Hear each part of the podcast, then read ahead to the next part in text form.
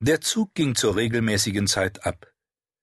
Es befanden sich auf demselben eine Anzahl Passagiere, einige Offiziere, Zivilbeamte und Kaufleute, die durch den Handel mit Opium und Indigo in den Norden der Halbinsel zu reisen veranlasst waren.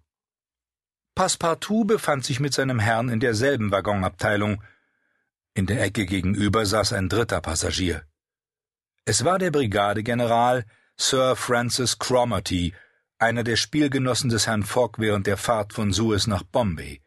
Er war auf dem Wege zu seinen Truppen, die in der Nähe von Benares lagen. Sir Francis Cromarty, ein großer blonder Fünfziger, der sich während der Empörung der Sepoys kürzlich sehr ausgezeichnet hatte, konnte in Wahrheit für einen Eingeborenen gehalten werden. Seit seinen Jugendjahren in Indien wohnhaft, war er nur selten in seinem Heimatlande gewesen. Er war ein Mann von Kenntnissen, der gerne über die Gewohnheiten, Geschichte, Organisation des Hindulandes Auskunft gegeben hätte, wenn Phileas Fogg sie nur hätte begehren mögen. Aber dieser Gentleman hatte kein Verlangen danach. Er machte keine Reise, sondern eine Umfangslinie. Es war ein schwerer Körper, welcher nach den Gesetzen der rationellen Mechanik einen Kreis um den Erdball beschrieb. In diesem Augenblick stellte er eine wiederholte Berechnung der seit seiner Abreise aus London verbrauchten Stunden an, und wäre es nicht seiner Natur zuwider gewesen, eine unnütze Bewegung zu machen, so würde er sich die Hände gerieben haben. Sir Francis Cromarty hatte wohl die Originalität seines Reisegefährten begriffen, obwohl er ihn nur mit den Karten in der Hand und zwischen zwei Robber hatte studieren können, er hatte daher Grund, sich zu fragen, ob unter dieser kalten Hülle ein menschliches Herz schlage, ob Phileas Foggs Seele für Naturschönheiten, für sittliche Eindrücke empfänglich sei. Diese Aufgabe stellte er sich. Von allen Originalen, welchen der Brigadegeneral begegnet war, ließ sich keines mit diesem Produkt der exakten Wissenschaften vergleichen. Phileas Fogg hatte dem Sir Francis Cromarty sein Vorhaben einer Reise um die Erde und die Bedingungen, unter welchen er sie vornahm, nicht verhehlt. Der Brigadegeneral sah in dieser Wette nur eine Exzentrizität ohne nützlichen Zweck, der daher jeglicher Sinn für Wohltun abging, von dem jeder vernünftige Mensch sich leiten lassen muss. Bei einer solchen Art zu reisen, würde der bizarre Gentleman offenbar weder sich selbst noch anderen etwas zugute tun. Eine Stunde nach der Abfahrt aus Bombay setzte der Zug über Viadukte von der Insel Salsette auf das Festland über. Bei der Station Kalli angelangt, ließ er rechts eine Zweigbahn liegen, welche über Kandala und Pune nach dem südöstlichen Indien läuft und fuhr in die Richtung von Powell. Von diesem Punkte aus durchzieht die Bahn das sehr verzweigte Gebirge der Westgate, Ketten mit einer Basis von Trapp und Basalt und Gipfeln, die bis zur Spitze dicht bewaldet sind. Von Zeit zu Zeit tauschten Sir Francis Cromarty und Phileas Fogg einige Worte aus, und eben jetzt knüpfte der Brigadegeneral eine Unterhaltung an, welche öfters abbrach. Vor einigen Jahren noch, Herr Fogg, sprach er, würden Sie an dieser Stelle eine Verzögerung erlitten haben, welche vermutlich Ihren Reiseplan in Gefahr gebracht hätte. Weshalb, Sir Francis? Weil die Eisenbahn am Fuße dieses Gebirges aufhörte und man musste bis zu der auf der entgegengesetzten Bergseite gelegenen Station Kandala den Weg im Palankin oder auf einem Klepper machen. Diese Verzögerung würde die Ausführung meines Programms nicht gehindert haben, versetzte Herr Fogg. Ich hatte den möglichen Fall einiger Hindernisse schon vorgesehen. Inzwischen, Herr Fogg, fuhr der Brigadegeneral fort, liefen Sie Gefahr, durch das Abenteuer dieses Burschen eine recht schlimme Geschichte an den Hals zu bekommen. Passepartout war, die Füße in seine Reisedecke gehüllt, in tiefen Schlaf gesunken und ahnte nicht, dass man von ihm sprach. Die englische Regierung ist, und mit Recht, gegen derart Vergehen äußerst streng, fuhr Sir Francis Cromarty fort. Es ist ihr über alles daran gelegen, dass man die religiösen Gebräuche der Hindu respektiert. Und wäre ihr Diener ergriffen worden, äh Ei nun, Sir Francis, Wäre er ergriffen worden, erwiderte Herr Fogg, so wäre er verurteilt worden. Er hätte seine Strafe bekommen und wäre dann ruhig nach Europa zurückgekehrt. Ich sehe nicht, wie durch diese Geschichte sein Herr aufgehalten worden wäre. Darüber brach die Unterhaltung ab.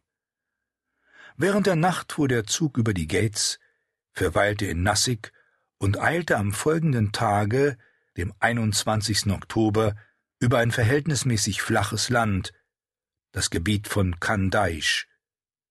Das wohlbebaute Feld war mit Flecken bedeckt, über welchen, wie der christliche Kirchturm in Europa, das Minarett einer Pagode emporragte, zahlreiche kleine Gewässer, meist Nebenflüsse des Godavery oder Zuflüsse zu demselben, bewässerten diese fruchtbare Gegend. Als Passepartout aufwachte, schaute er sich um und konnte nicht glauben, dass er auf der großen Halbinselbahn durch das Hinduland fuhr. Es schien ihm dies unwahrscheinlich, und doch war es wirklich so wie irgendetwas auf der Welt. Die Lokomotive, durch den Arm eines englischen Maschinisten geleitet und mit englischer Kohle geheizt, trieb ihren Rauch über Pflanzungen von Baumwolle, Kaffee, Muskat, Gewürz, Nelken, rotem Pfeffer. Der Dampf wirbelte in Spiralwindungen um Gruppen von Palmbäumen, zwischen welchen sich malerische Wohnhäuser zeigten, einige Viharis, eine Art verlassener Klöster und merkwürdige Tempel, reich an unerschöpflichem Schmuck indischer Architektur. Hierauf breiteten sich unermessliche Strecken Landes, soweit die Blicke reichten, Schilfwiesen mit Schlangen und Tigern, die durch das Geräusch des Bahnzuges aufgeschreckt wurden. Endlich führte die Bahn durch Waldungen, worin Elefanten hausten, die mit nachdenklichem Blick dem vorübereilenden Zuge zuschauten. Während dieses Morgens fuhren unsere Reisenden jenseits der Station Maligaum über den unheimlichen Landstrich, der so oft von den Anhängern der Göttin Kali mit Blut befleckt wurde. Nicht weit entfernt ragte Elora mit seinen staunenswerten Pagoden empor, nicht weit Aurungabad, die berühmte Hauptstadt des grimmigen Aurangzeb, jetzt einfacher Hauptort einer der vom Reiche des Nizam abgetrennten Provinzen. Über diese Gegend übte einst das Haupt der Tuks, Feringea, König der Würger, seine Gewaltherrschaft. Diese Banditen in einem unfassbaren geheimen Bund geeinigt, erwirkten zur Ehre der Todesgöttin Opfer jeden Alters, ohne jemals Blut zu vergießen, und es gab eine Zeit, wo man an keiner Stelle dieser Gegend den Boden aufgraben konnte, ohne auf einen Leichnam zu stoßen. Die englische Regierung hat zwar dieses Morden in erheblichem Grade aufzuhalten vermocht, aber der entsetzliche Geheimbund besteht und wirkt noch fort. Um halb ein Uhr hielt der Zug auf der Station Bohampur an, und Passepartout konnte sich zu einem hohen Preis ein Paar mit falschen Perlen verzierte Pantoffeln kaufen, die er mit unverkennbarer Eitelkeit anzog. Die Reisenden nahmen rasch ihr Frühstück ein und dann ging's weiter zu der Station Assurgur, nachdem sie eine Strecke längs dem Tapdi gefahren, einem Flüsschen, das in der Nähe von Surate in den Golf von Kambaye fließt. Hier müssen wir zur Kenntnis nehmen, welche Gedanken damals Passepartouts Geist beschäftigten. Bis zu seiner Ankunft in Bombay hatte er gemeint und konnte auch meinen, es werde hierbei sein Bewenden haben, jetzt aber, seitdem er mit voller Dampfkraft durch Indien fuhr, war ein Umschwung in seinem Geist vorgegangen. Sein natürlicher Charakter stellte sich im Galopp wieder ein. Es kamen ihm die fantastischen Ideen seiner Jugend wieder.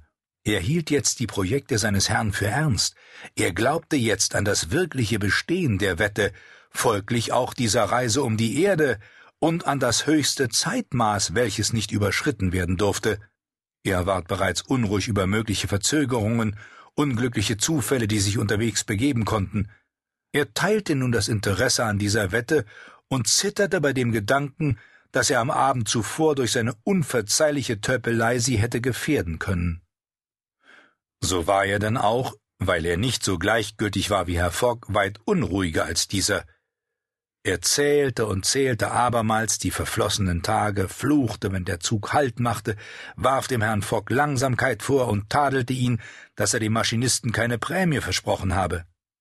Der wackere Junge wusste nicht, dass das, was auf einem Paketboot möglich war, auf einer Eisenbahn nicht mehr angeht, deren Geschwindigkeit eine vorschriftsmäßige ist.